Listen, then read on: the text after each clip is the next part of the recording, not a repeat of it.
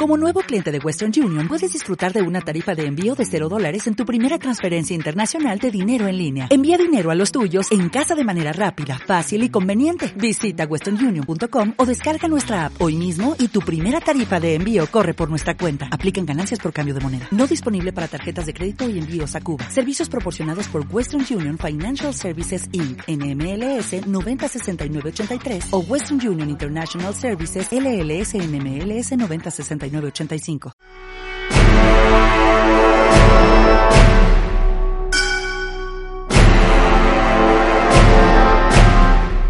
Los invencibles de América reivindican el hecho más épico y extraordinario que jamás ha conocido el hombre.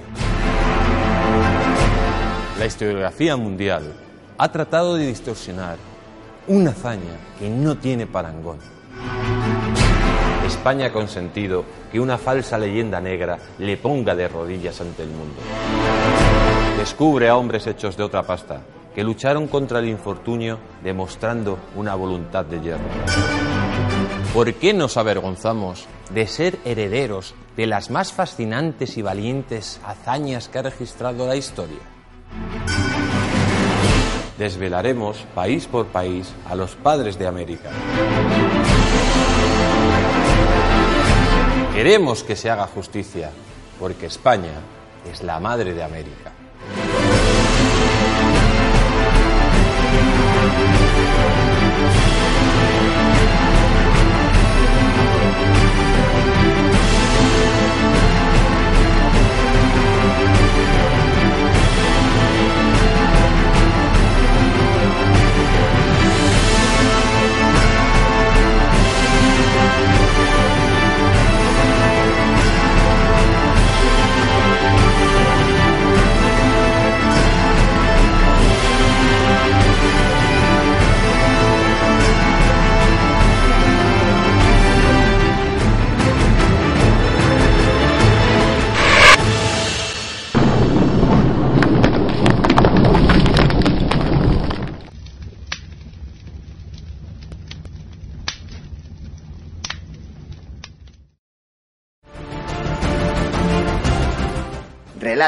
De los Invencibles de América.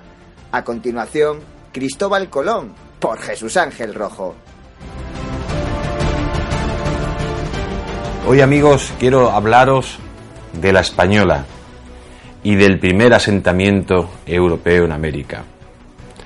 Os vamos a descubrir cómo la capital de la República Dominicana, Santo Domingo, se convirtió en el primer puesto de la avanzada del Imperio Español y en la capital de la administración en América.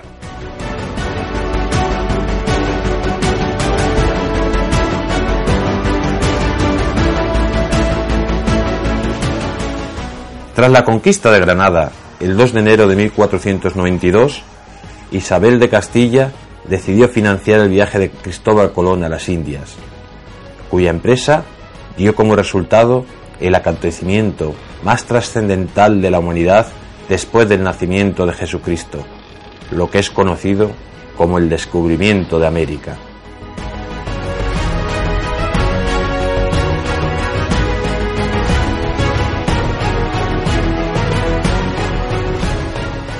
El 3 de agosto de 1492 zarparon del puerto de Palos la Santa María, la Pinta y la Niña, a las órdenes de Colón, rumbo hacia el oeste, en busca de la vía más corta hacia las tierras ricas de las Indias.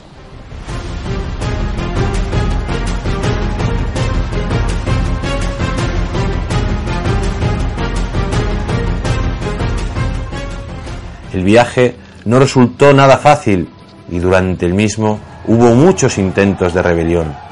Hasta tal punto reinaba el descontento en la expedición que si no divisaban tierra en tres días volverían a casa.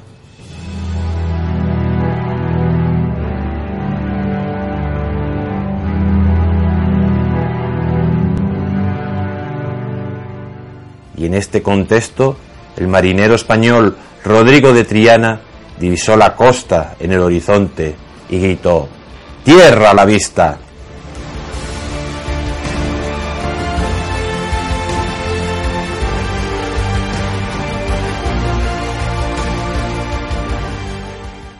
El 12 de octubre de 1492 desembarcó el almirante Cristóbal Colón y sus hombres en la isla de San Salvador, Bahamas, y como indica Ubaldo Solís, se inició así la más grande de las empresas que haya tenido la historia de la humanidad, el descubrimiento, la colonización y la conquista del Nuevo Mundo.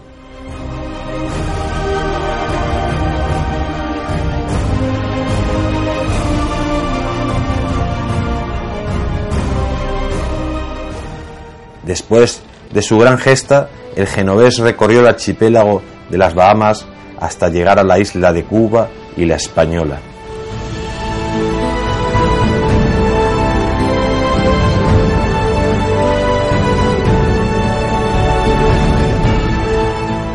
El 13 de enero de 1493, en la zona occidental de la Española, en lo que hoy conocemos como Punta de la Flecha, en la bahía de Samana, Colón mandó a unos siete marineros de la tripulación bajar a tierra y procurar agua potable necesaria para el retorno a España.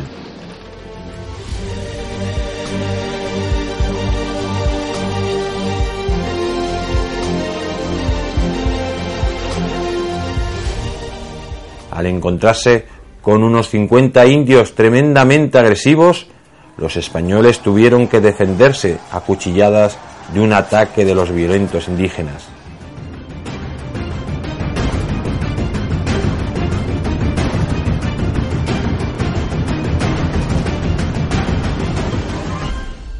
En recuerdo al primer combate entre los europeos y los nativos del Nuevo Mundo, donde no hubo muertos, Colón bautizó el lugar con el nombre de Golfo de la Flecha.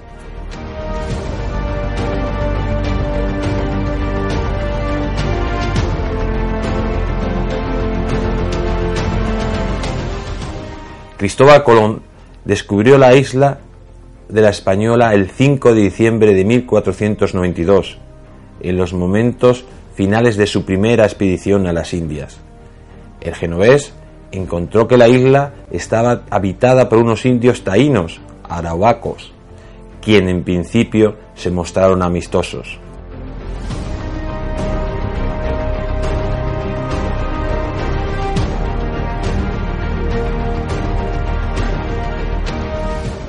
El almirante fundó un fuerte en la costa norte del actual Haití, cerca de la ciudad actual de Cat Haitien, a la que llamó la Navidad, por coincidir con el 25 de diciembre, y se convirtió en el primer asentamiento europeo establecido en el Nuevo Mundo.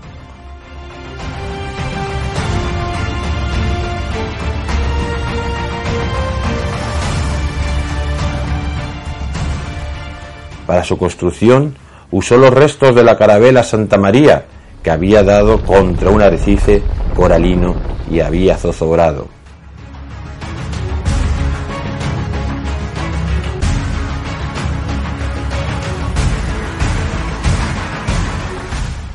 Aquí los españoles establecieron una alianza con el cacique taíno Huacanagaris, quien quería acabar con los temibles ciguayos dirigidos por Caonao y que eran enemigos acérrimos de los taínos.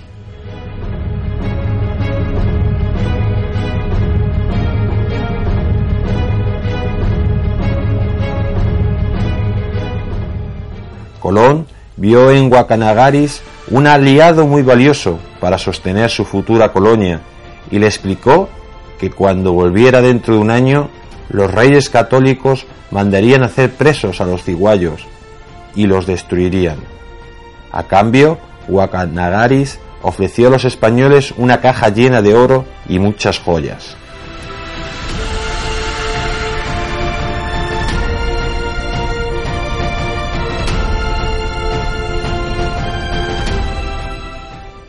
En el fuerte Natividad quedó un destacamento de 39 hombres al mando de Diego de Arana, mientras el resto del grupo retornaba a la península ibérica.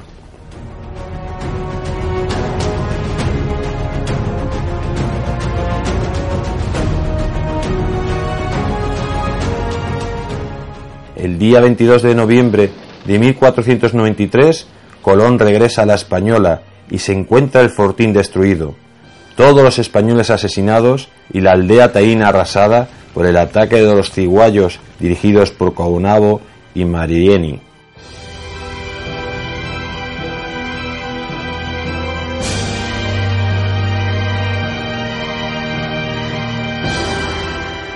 Tras la destrucción del fuerte, Colón volvió a fundar el 6 de enero de 1494 una segunda colonia que se convertiría en el primer asentamiento europeo permanente en América, situado más al este, la actual República Dominicana, y llamado La Isabela, en honor a la reina Isabel de Castilla, que a duras penas sobrevivió hasta 1496.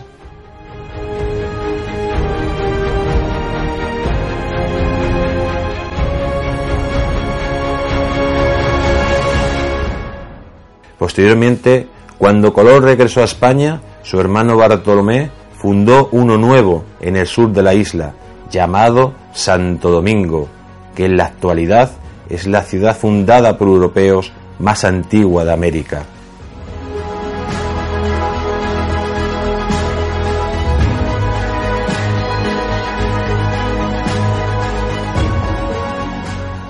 La actual capital de la República Dominicana se convirtió en el principal puesto del Imperio Español y en la capital de la administración colonial, un punto inicial para la exploración de otras tierras.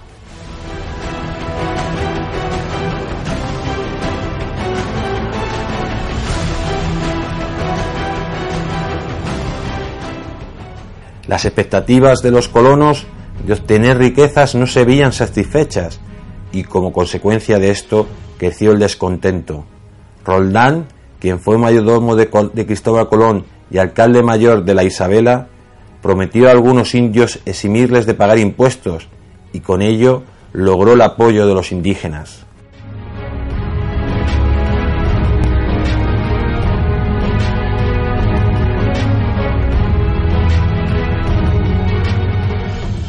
En 1497 Roland se levantó contra Bartolomé Colón y estableció una administración rival en el oeste de la Española.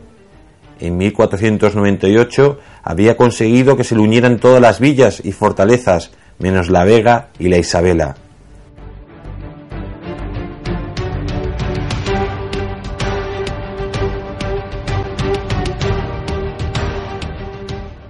Cuando Cristóbal Colón regresó a América en 1498 en su tercer viaje, alcanzó un acuerdo con los insurgentes, que se rubricó en agosto de 1499, donde se permitió el uso de los indígenas como servicio personal, dio los salarios atrasados de los dos últimos años, incluso aquellos que no habían trabajado, asignó propiedades, autorizó a los españoles a unirse con las taínas y permitió regresar a España a quien lo deseara.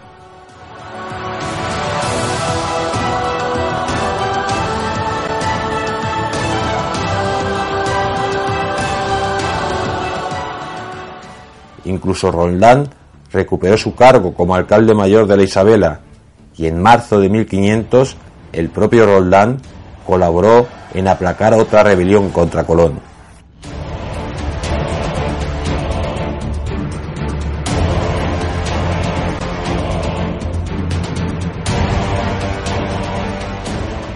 Algunos de los colonos que habían retornado a España acusaron a Colón de abusos y mal gobierno en 1500 los reyes enviaron a la española al administrador real Francisco de Bobadilla, el cual, a su llegada, el 23 de agosto, capturó a Colón y a sus hermanos y los envió hacia España.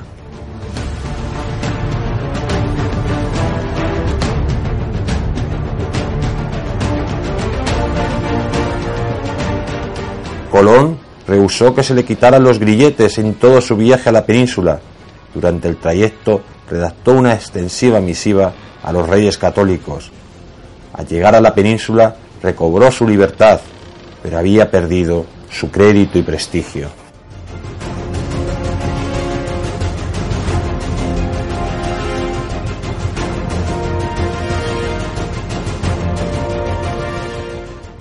Bobadilla demostró ser un pésimo gestor y en 1503 fue destituido por Nicolás de Obando, quien asumió los cargos de gobernador y juez supremo.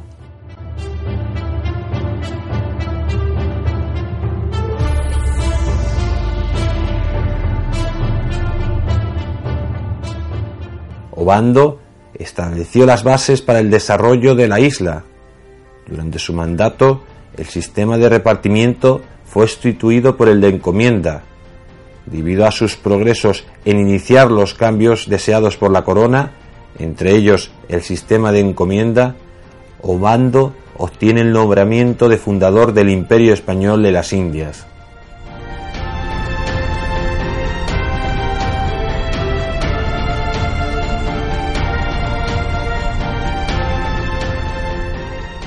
Entre 1493 y 1503, Cristóbal Colón realizó otros tres viajes más. En un principio llegó a Puerto Rico y Jamaica. Más tarde alcanzó la desembocadura del Orinoco, la isla de Trinidad y las costas de Venezuela. Por último, llegó al continente americano, cerca del litoral de Panamá, Veragua, Costa Rica y Nicaragua.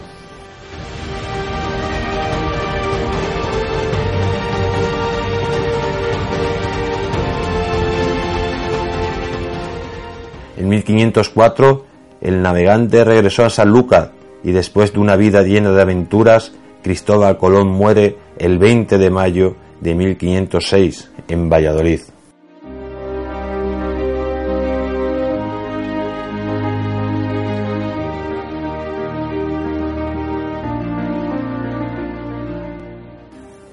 Se le ha acusado a Colón de haber exterminado o haber iniciado el exterminio de los taínos. Pero es verdad esas falsedades que algunos emiten. No existe ningún dato exacto del tamaño de la población indígena en la isla en 1492. Además, nunca ha sido determinada. El padre Bartolomé de las Casas afirmó sin ningún criterio que existía una población de 3 millones de taínos en la española, cuando la población a principios del siglo XVI no llegaba a los 70.000 habitantes, lo que ciertamente es una exageración y un insulto a la inteligencia más básica. ¿Acaso Bartolomé de las Casas recorrió todas las aldeas realizando un censo de la población? Gracias a estas afirmaciones, muchos celebrados han tratado de engañar a la opinión pública y por desgracia lo han conseguido.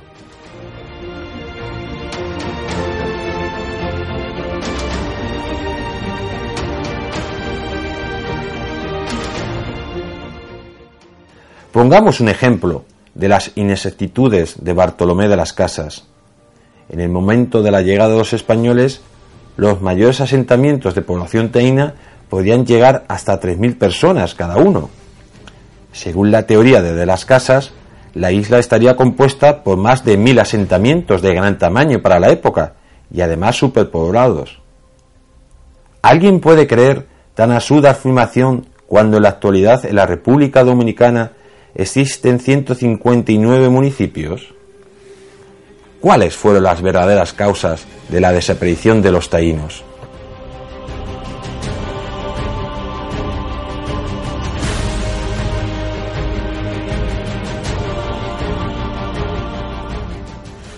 Entre otras, cabe destacar las enfermedades traídas por los europeos.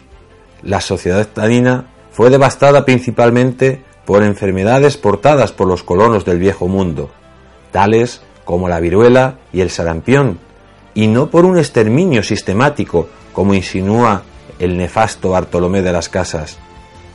Las estimaciones hablan que entre un 80 y 90% de los taínos perdieron la vida, principalmente por las epidemias contra las que los aborígenes no tenían defensas naturales propias.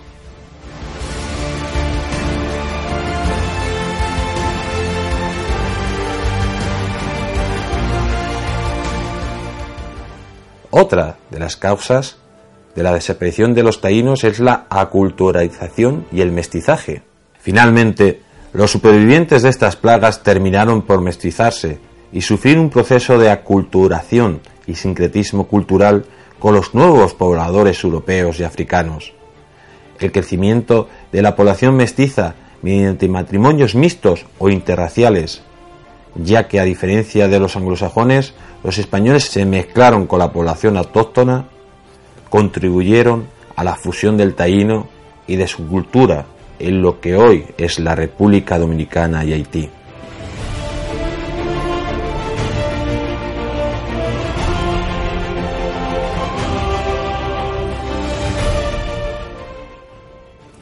Aquí de nuevo demostramos cómo las falsedades de algunos historiadores malintencionados han hablado de la palabra genocidio. No fue ningún genocidio lo que pasó con los taínos, sino todo lo contrario.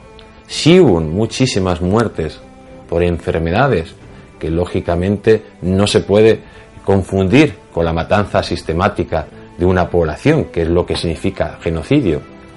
Y es verdad que luego la población restante se unió, se unió en matrimonios interraciales tanto con negros como blancos. Por lo tanto, el taíno no ha desaparecido, ya que sus genes continúan en la República Dominicana por medio de esos matrimonios que dieron lugar a uno de los mayores encuentros de culturas y razas que fue el descubrimiento de América.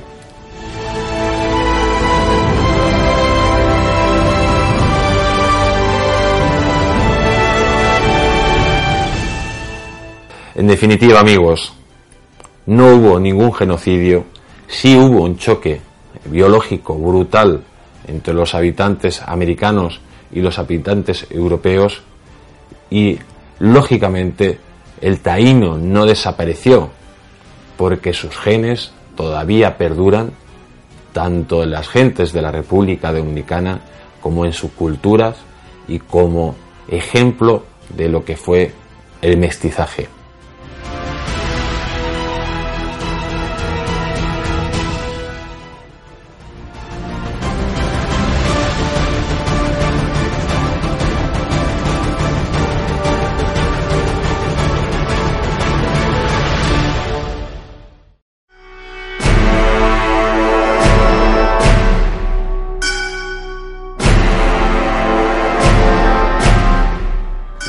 De América reivindican el hecho más épico y extraordinario que jamás ha conocido el hombre. La historiografía mundial ha tratado de distorsionar una hazaña que no tiene parangón. España ha consentido que una falsa leyenda negra le ponga de rodillas ante el mundo. Descubre a hombres hechos de otra pasta que lucharon contra el infortunio demostrando una voluntad de hierro. ¿Por qué nos avergonzamos de ser herederos de las más fascinantes y valientes hazañas que ha registrado la historia? Desvelaremos país por país a los padres de América. Queremos que se haga justicia, porque España es la madre de América.